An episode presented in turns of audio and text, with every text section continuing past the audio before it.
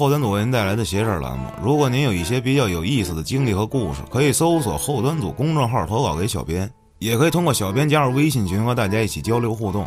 另外，后端组的周边也已经上线，您可以在公众号中搜索“周边”两个字，即可了解详情。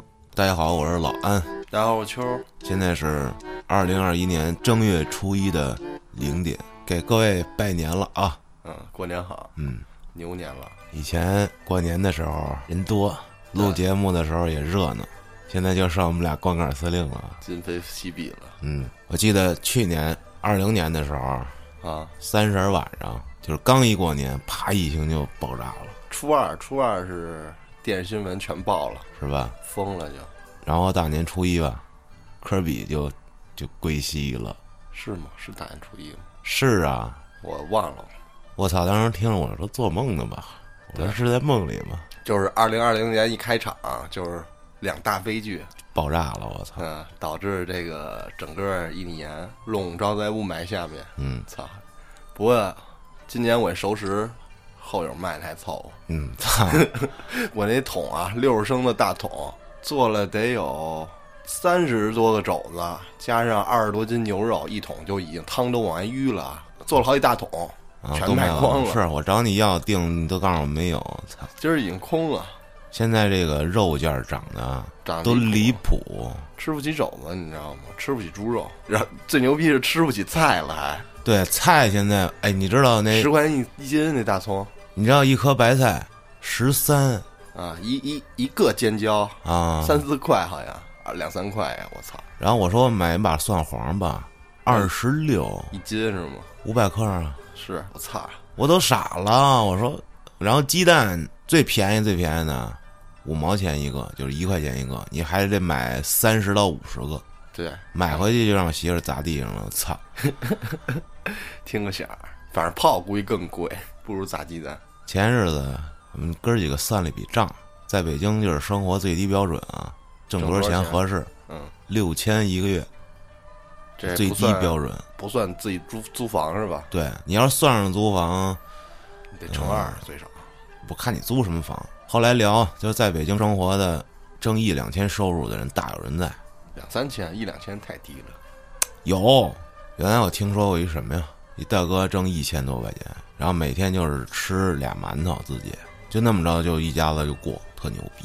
单位管住嘛，就不用自己租租房。他不是拖家带口过来的，他是挣了钱，每天就给自己买点儿馒头吃，然后剩下钱就买烟了呃，了。对，买烟，然后再剩下的钱就全都寄回去，嗯，寄到老家。老家这一千多块钱就够了。特别牛逼。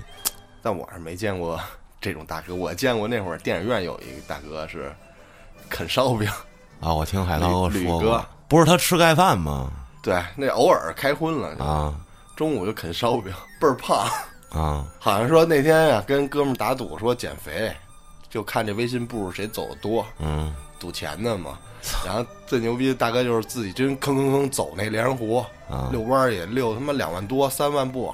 然后最牛逼就是一般人家是晚上遛完弯儿就回去就睡觉不吃饭了，嗯然后大哥回去炒米饭吃，那你妈白遛 白遛。操！哎呀，聊都聊偏了，聊聊生活上的事儿挺好的，是吧？没错，因为咱们讲的故事也都是生活上的事儿嘛，对吧？对，来啊，继续念念评论啊。在上一期邪事儿一百一十八集误入里世界恐怖诊所，就是我最后放的那个小朋友念的那课文，嗯，就是那跳山功，我有印象。是咱学过，啊，但是小朋友这个这个这个念的有点感觉昏迷，你知道，糊里糊涂的。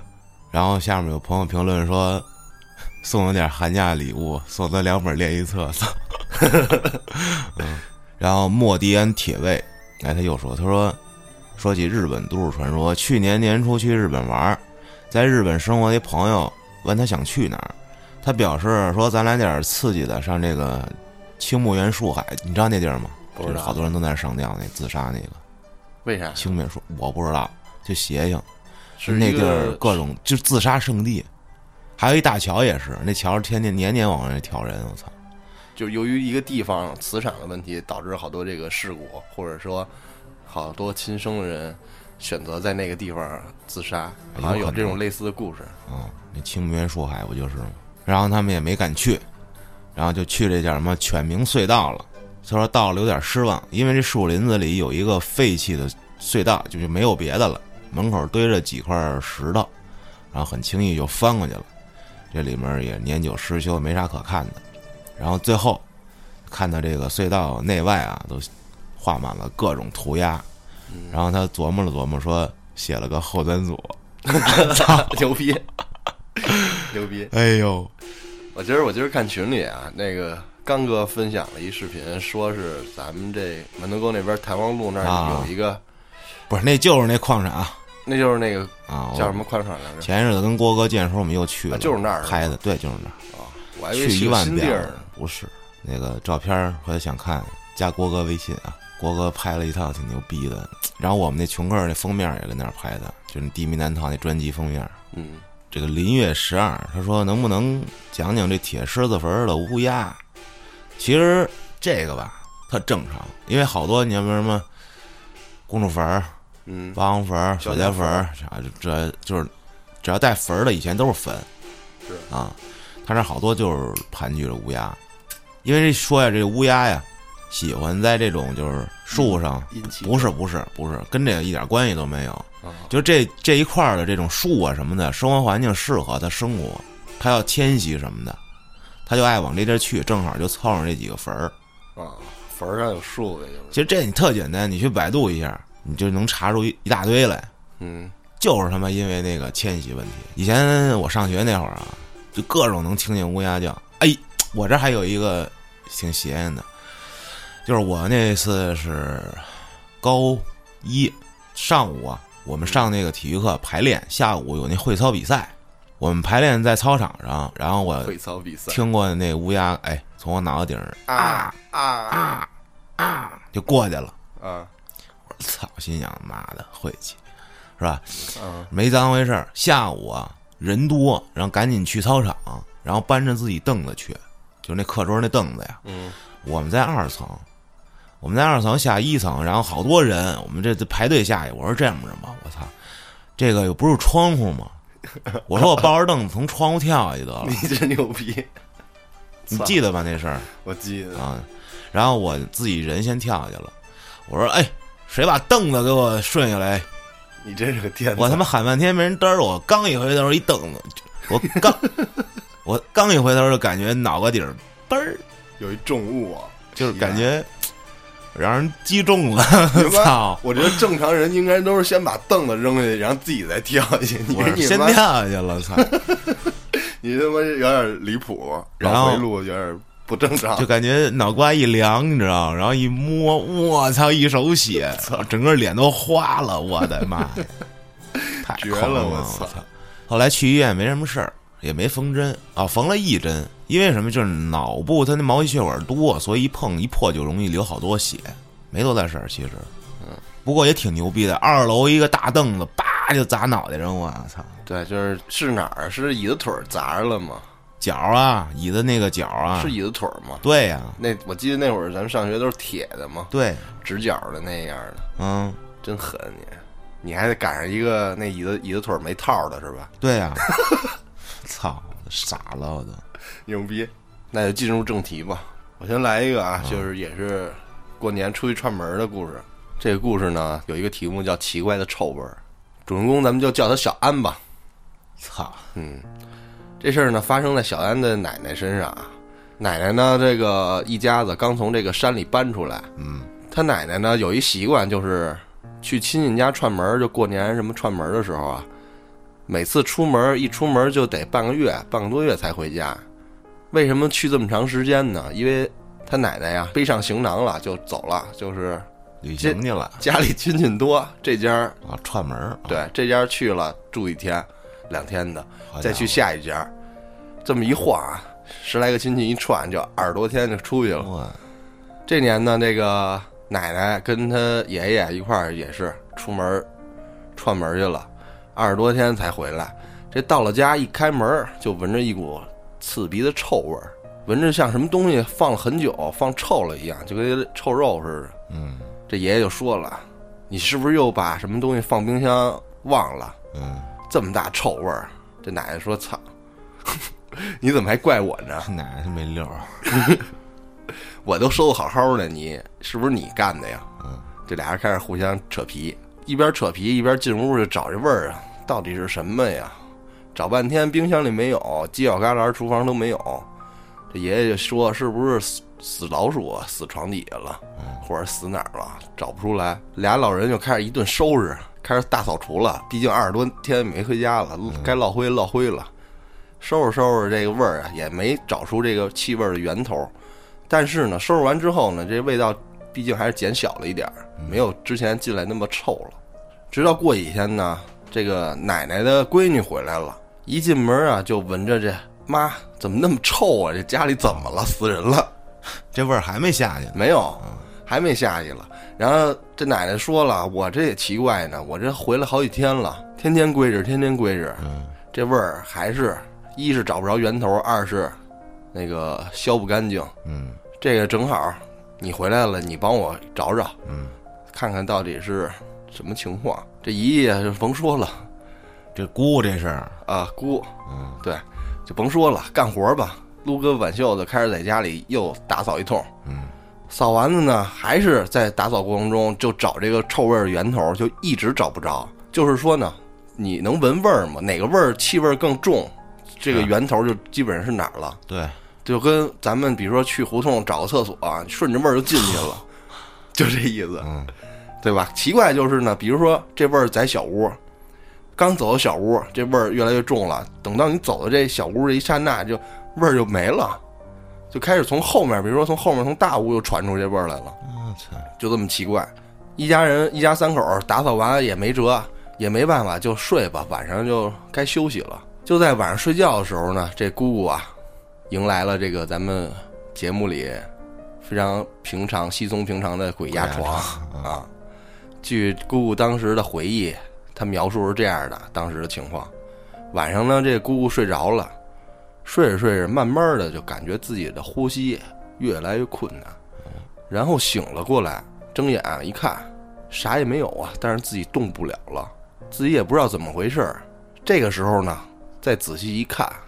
边上有一个黑影儿，是一个男人的身影。这个姑姑想仔细看，他是谁站那儿呢？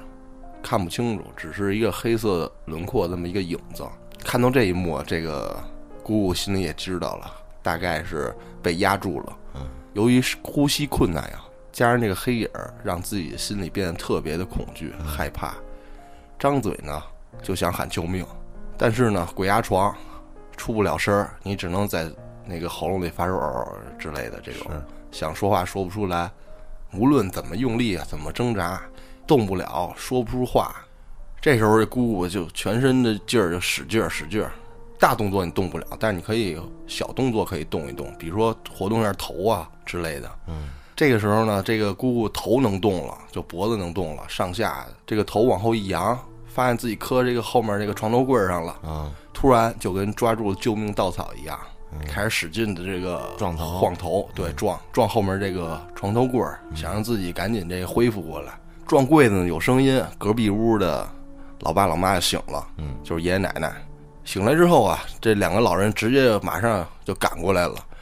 跑过来之后呢，这爷爷和奶奶就看见这个姑姑这个床边上有这么一团黑影儿。这爷爷呢手里也不知道从哪儿来了一个扁担，我操啊！拿着这个扁担冲这个黑影儿过去了，举起扁担就朝这黑影打了下去，一边打一边说：“我就知道是你，前几天没给你丫揪出来，现在还敢来害人，你信不信我弄死你？”哎呦我操！说着啊，这爷爷就冲这黑影儿嘁喳嘁喳的，嘁喳嘁，兵棒五色。这黑影儿啊，一看我操，来者何人？这么凶啊！谁人打的太极拳？咻一下就。穿出玻璃就跑了。哎呀，这个时候呢，黑人跑了之后，这个姑姑也能动了。爷爷就跟这个奶奶赶紧到这个床前就安慰她，问怎么了。这姑姑一阵懵逼啊，爷爷就安慰她赶紧睡吧，没事了。这个黑人已经跑了，我已经给他拿下了。嗯，到第二天呢，先前这股臭味儿就消失了。与此同时呢，爷爷这回这个英勇斗鬼的事迹也广为流传。在他们家以后，家里走访亲戚成为这个饭后谈资。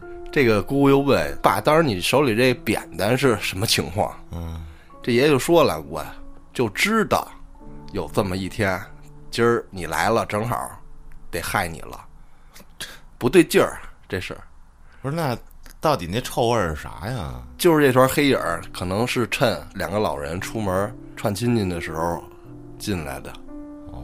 哦，就是一腐尸呗，要么你是个动物。哎，动物也没准儿，是吧？没准儿是不是从山上跟着的？山上跟，因为一开始是从山上搬过来的嘛。啊，可是他跑了呀，后友啊跑了。嗯，没准儿就是什么个腐腐尸鬼，我操！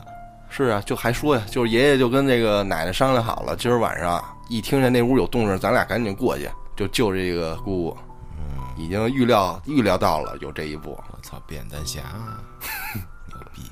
这所以这个过完过年串门的时候，尽量别去那么长时间，周期太长了。得留人。对，主要是他在山上偏。对他从山上搬下来的，可能是从山上带下来的东西，估计。前日子看抖音有一大妈，我操！太他妈逗了，就是这大妈呀，看图说话，就是放那个漫威里的人物啊，什么动画片的人物啊，然后小黄人、黄豆精，我给你们放一放啊。现在是雷神这个图片，然后你看这奶奶说啥啊？打铁匠，打铁匠，打铁匠。然后这牛逼，这是一个灭霸，灭霸现在拿着一根棍儿。在那个树林里，这不是刚大战完嘛？他把盔甲卸了，种田去了。对，然后你看老奶奶说啥？种地老头儿，种地老头儿。然后下一个是那个神奇博士的师傅古一法师啊。你看奶奶说啥啊？尼姑，操，尼姑。然后这是路飞的爷爷卡普。流氓老头儿。然后这是那个变态意外海贼王里那个啊，风筝，风筝，风筝。然后那个葫芦娃里，葫芦娃爷爷不是有一图是满身纹身坐在那儿抽烟袋吗？啊，然后你看啊，老流氓，老流氓，我操这。这奶奶逗死我了！我的妈呀，好多呢！大家都想看，你去自己查一查去吧，他妈乐死我了！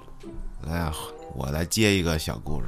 这个投稿的朋友叫小梦，他呀说他姥姥在妈妈十四岁的时候就不在了。啊，妈妈十四岁那一年，有一天，照常的去山上砍柴，走到门口的时候，看见地上有一条蛇。但是那条蛇呀，长着红冠子，脑袋上，啊，不知道为啥，我有画面了，是吧？又套的这个奥特曼呀，不是《盗墓笔记》哦。然后他妈就愣住了，正好这时候啊，姥爷从屋里出来了，上来二话不说啊，就开始揍那条蛇，那条蛇就跑了。之后第二天，就感觉姥姥有点不正常了。就是一个月啊，一整个月，不吃饭，不喝水，不跟别人说话，然后眼睛直勾的盯着前头。后来邻居啊就帮忙给找了个先生，这先生啊了解了解情况，刚一进门说问问怎么着，上来就让爷爷给轰出去了，因为爷爷是个老党员，什么他妈老流氓他，年轻时候啊打过仗。啊，脾气非常之暴躁，不信邪。这先生临走时候说呀：“说老太太呀，不吃不喝，但是呢，你们也得把这饭端在他面前，你们给吃了，就是你必须得把这饭替他吃了，然后再撤走也行。说我只能帮你们到这儿了。”说完了就走了。又过了一个月，老了就没了。死的时候啊，皮包骨头，前胸贴后背。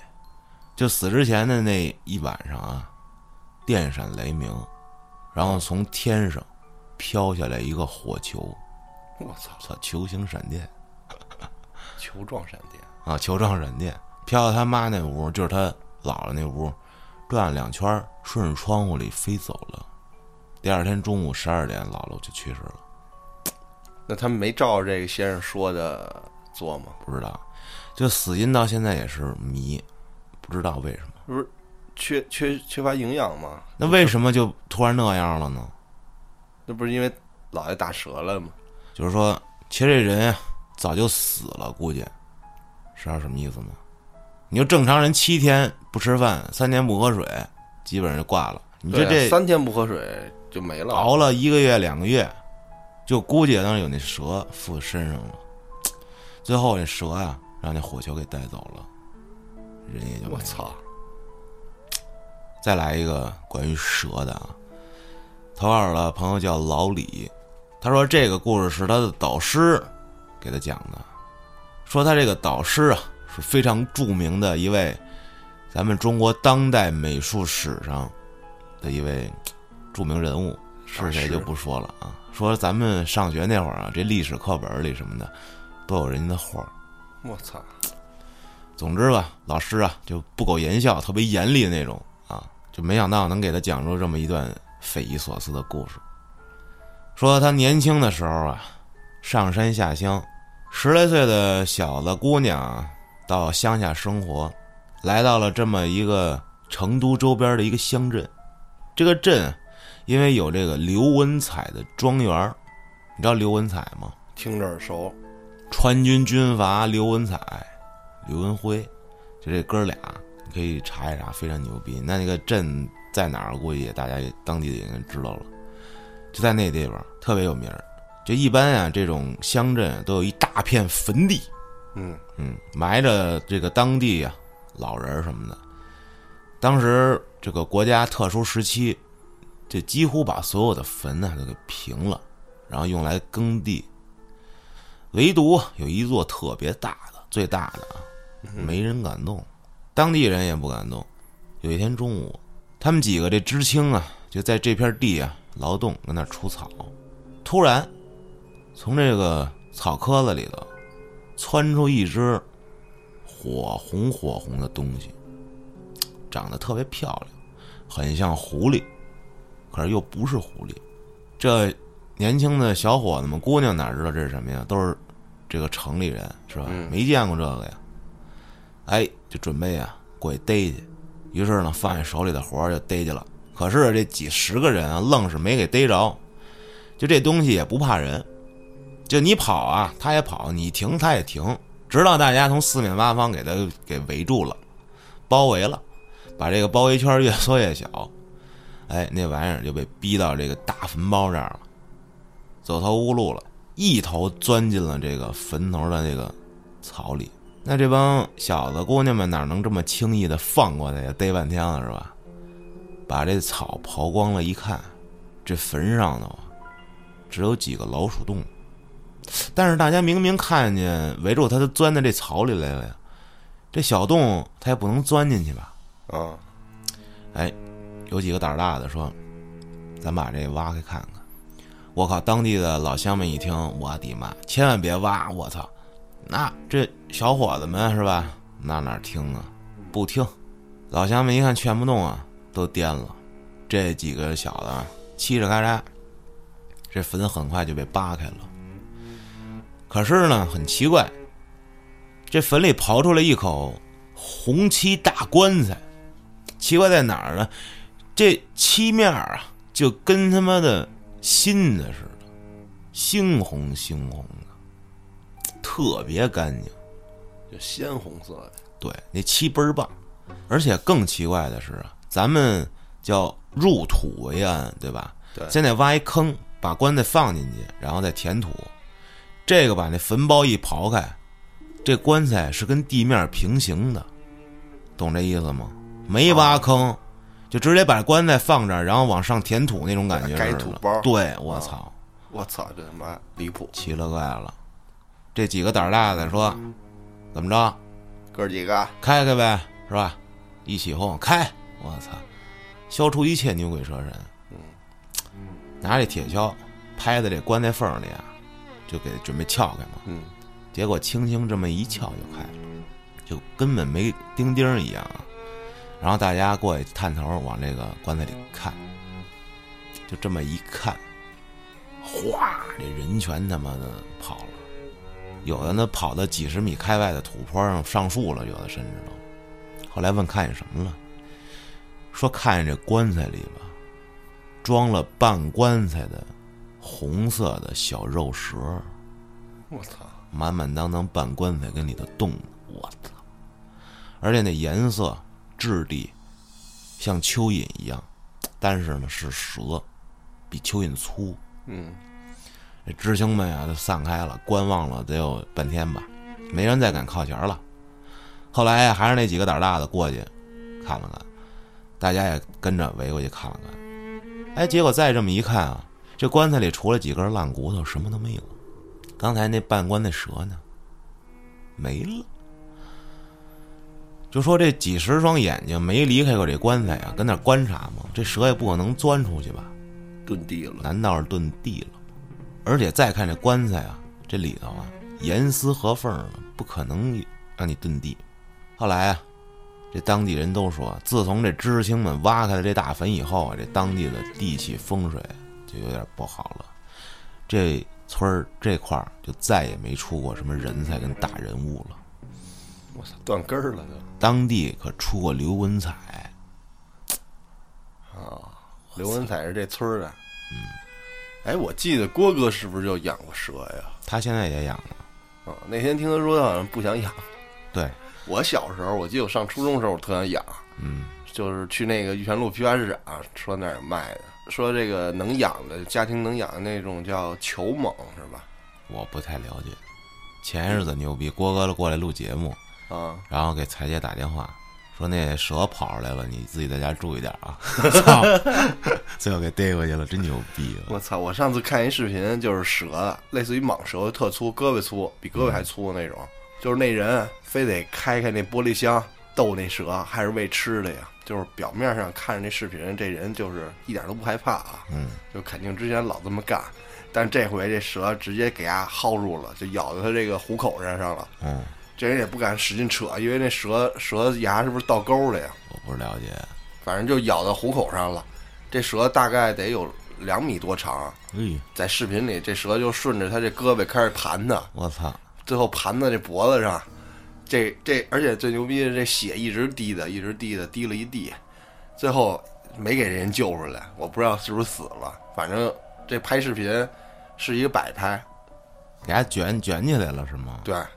多粗啊！一胳膊粗，比胳膊粗，比跟比大臂粗点儿。那他妈你知道？哎，就这个能吞人这种蛇，就就是还得再大才能吞吧？如果它跟比你胳膊还粗的话啊，没那么粗。你要说跟大腿一样粗，把你这人吞进去，它在它肚子里头能胀开？也就小腿吧，小腿那么粗。那那应该够呛。就一直就顺着这人就胳膊开始往脖子上捆，我操！蟒蛇它不嚼啊，它就是吞啊。蛇都是不不嚼啊，然后没法嚼。对啊，它就是吞。我操！我看过那个一电影里面那狂蟒之灾，你们那大蛇一游过去，然后看那肚子那儿有一个整整的人形，我的妈呀！我操，吓死我！我记得那会儿群里还发了一个，就是东南亚那边，嗯，那个从一个蛇的尸体里抛开之后，里面是一人。就已经是有点被消化了那个样子了，衣服已经就破了，都破破烂烂了，几乎没什么衣服了。我操！以前东川讲那故事，那大蛇里面肚子里全是骨头，我操，人骨，人骨头，嗯，真牛逼这蛇。但但是后来我又抵触冷血动物了，我开始害怕了。我操！你冷血动物，你比如说蜥蜴，还有哎鳄鱼算吧？哦，鳄鱼应该也算。什么鱼类、蛙类、什么龟类、甲壳动物，这都是冷血动物，就是变温动物，就是它们的体温会随着周围的环境有所变化。你看，周围如果温度太高，它们就新陈代谢上升，然后体温也上升。嗯。然后如果周围的温度低，他们新陈代谢也变，然后体温也下降。所以他们老是在这个晒晒太阳啊，什么地方，这个地下这种。两极环境，比如又热或者又冷，他就在这儿换体温。动物世界说过，嗯，变温动物。行，那我再来一个日本的都市传说。嗯，上回呢，不是答应大家再讲一个撞山的人嘛？啊，日本的这个呢，是在日本的这个论坛上人翻译过来的，我找出来的。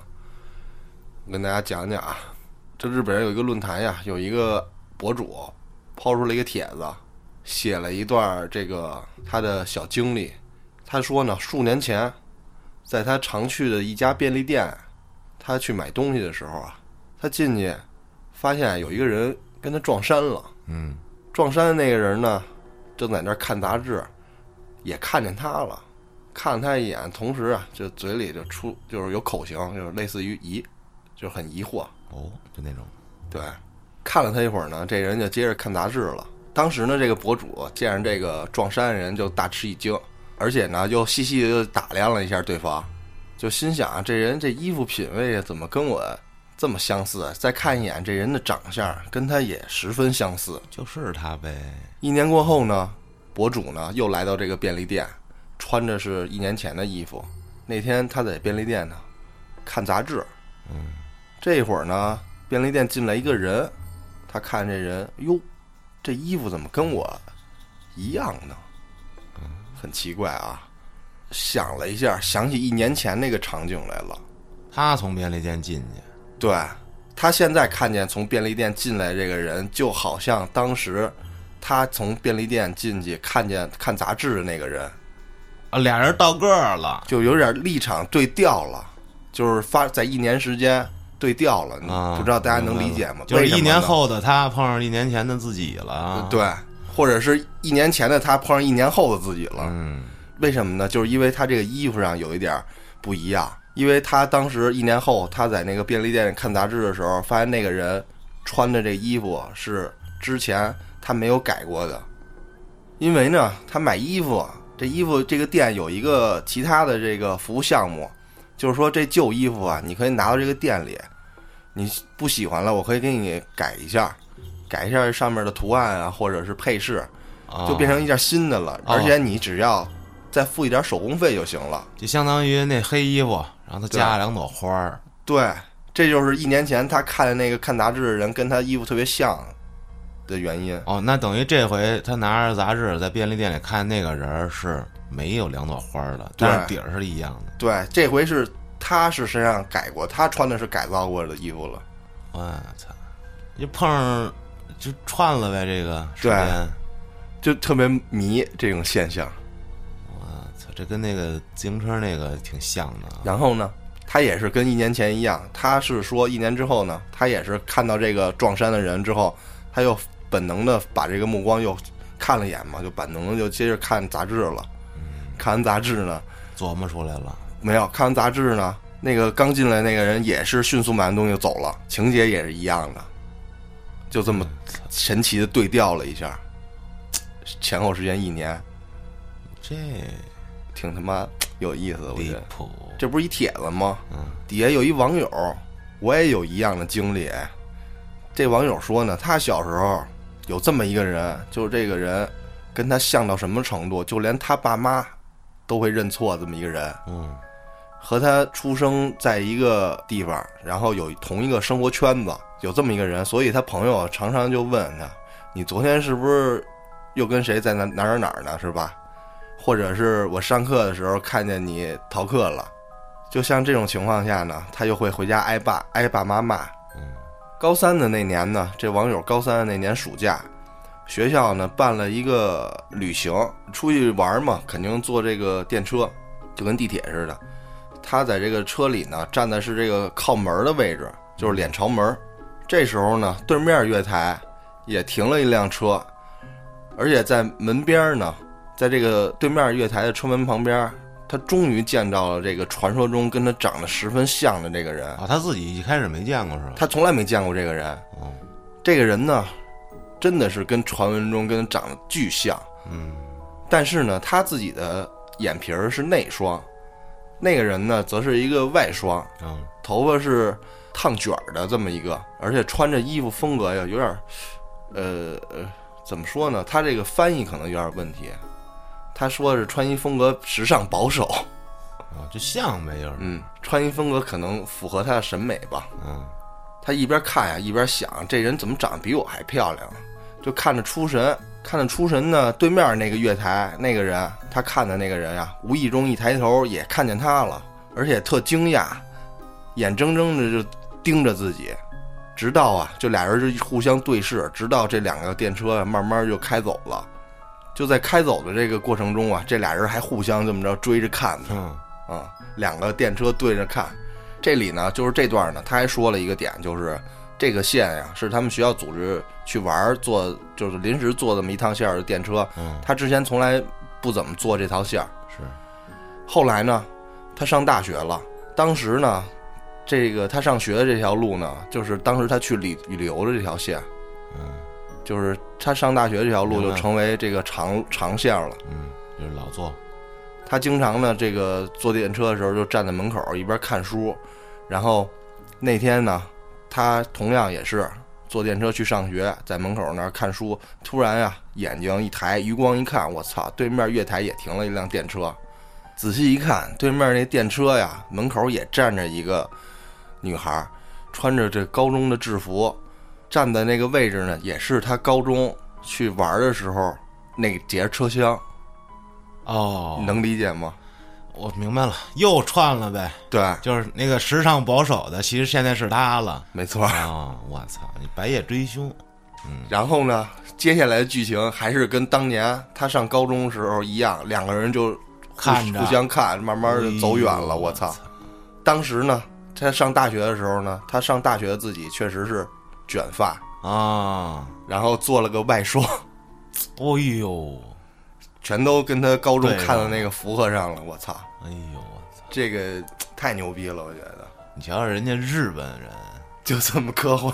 你看看，咱们这经常是一些地仙呀、鬼压床，你要人家这个，我操，时空的交流，挺好玩的，哎我觉得太他妈新颖了。哎，有点意思，有点意思行吧？你觉得这个。行，我觉得可以。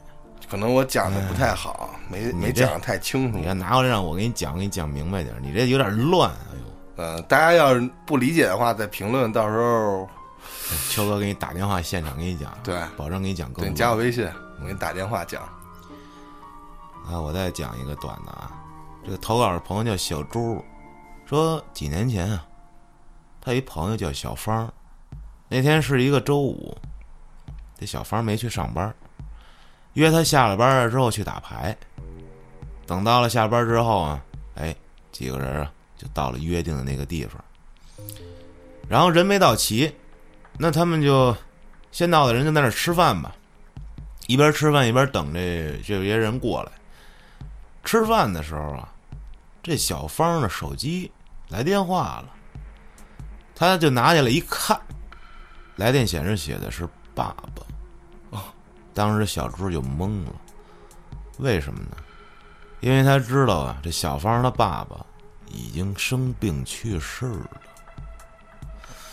这小芳就接起了电话，对面呢没有人说话，接着小芳就把电话挂了。于是呢，这小芳就回拨了这个号，这次有人接了，是他奶奶接的电话，小芳的奶奶。他奶奶接电话还问他：“哟，你怎么想起给这个号打电话来了？”然后他就问他奶奶说：“您有没有刚才拿这个电话拿这号给我打电话呀？”奶奶也说没有。后来他随便聊了两句就挂了。这时候小朱啊就问小芳：“哎，为什么你老爸人没了还没把那号给注销了？”小芳说：“呀，说这号码里啊还有钱，所以一直就没注销。手机啊就一直放在他奶奶家。他还说他已经不是第一次接到他爸打来的电话了。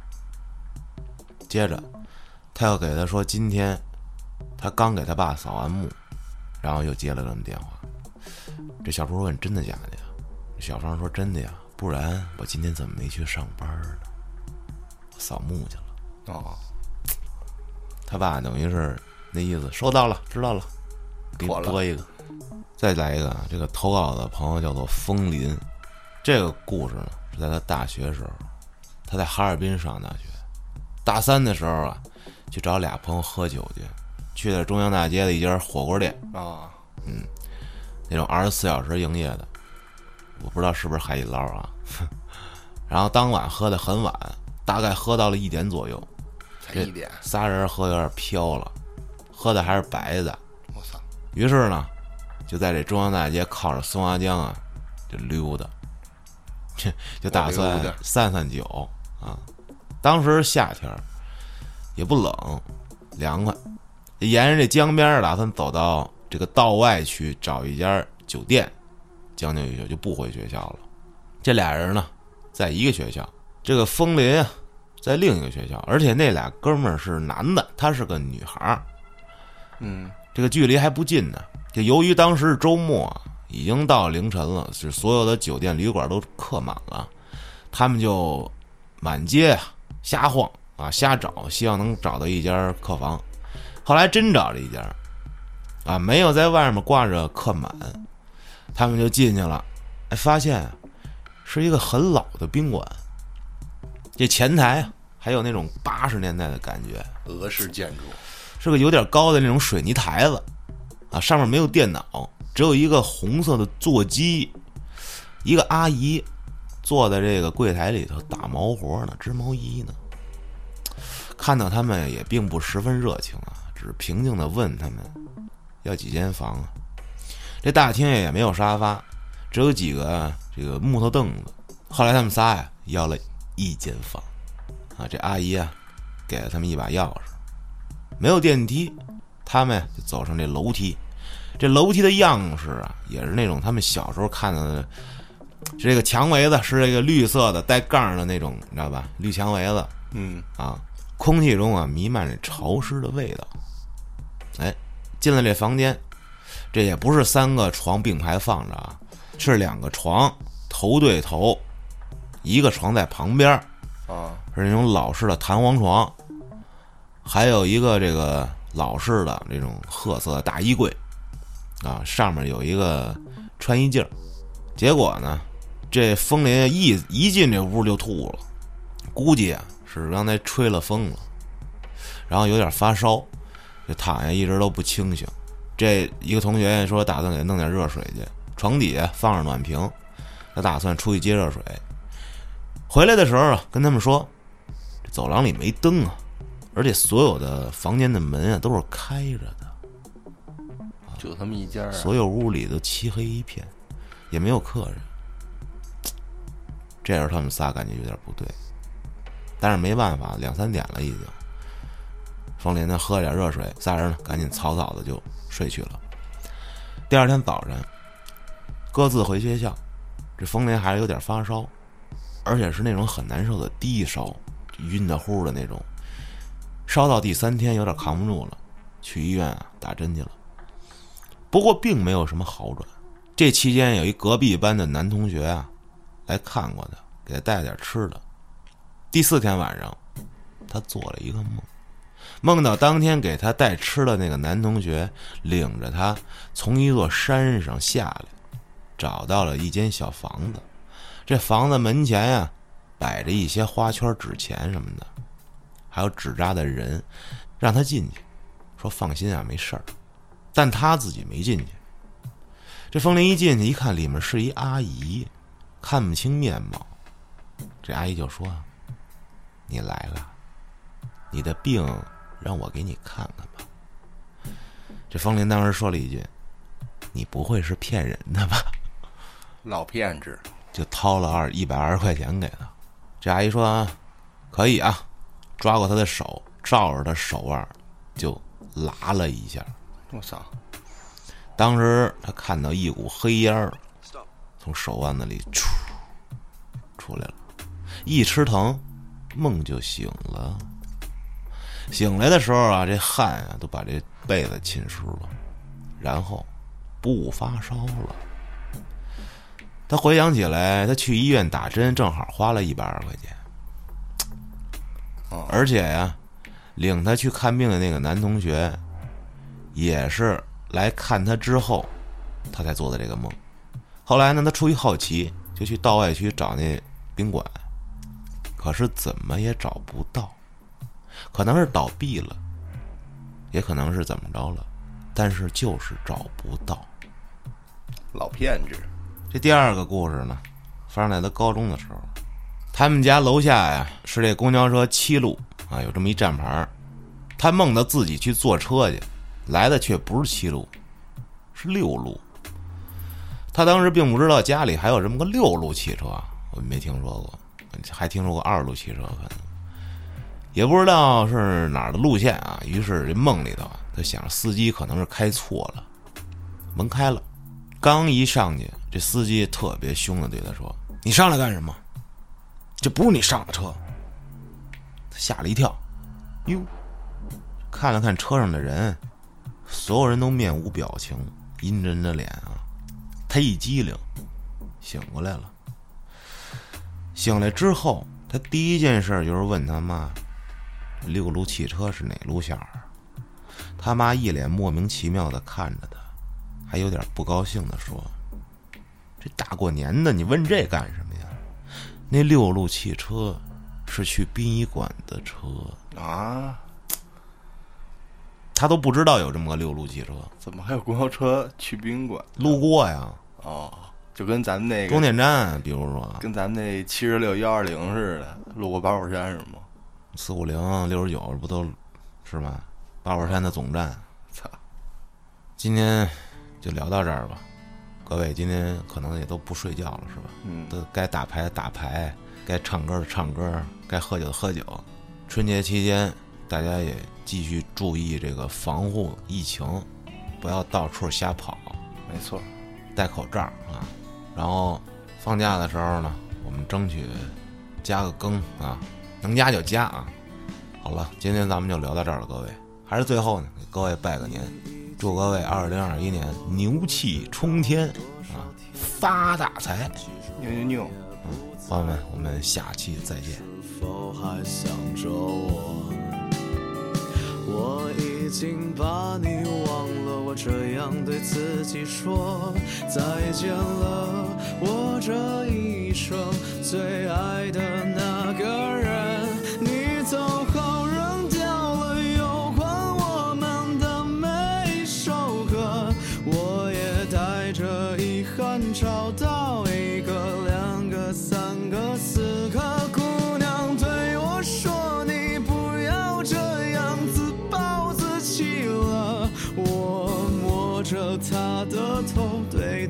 说：“没关系，我就这样。”